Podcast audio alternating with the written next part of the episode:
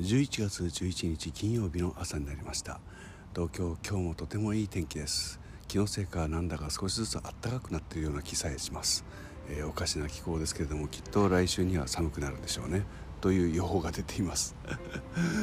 えっと11月11日はもう気がつけば10日も11月になってから経っているのかとついつい口にしてしまいます。えー、こういうことは絶対言葉にするまいと思っていたもんですだけれども気が付くと、えー、吐いているんですね。怖いですね、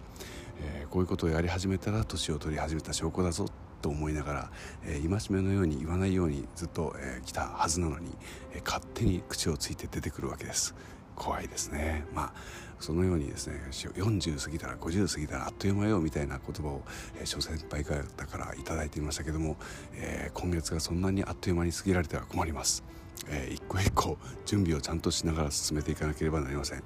とりあえず今月の1個目今日は渋谷で歌いますね。人がいっぱいいるだろうなとビクビクしながら今日は渋谷に向かいますので、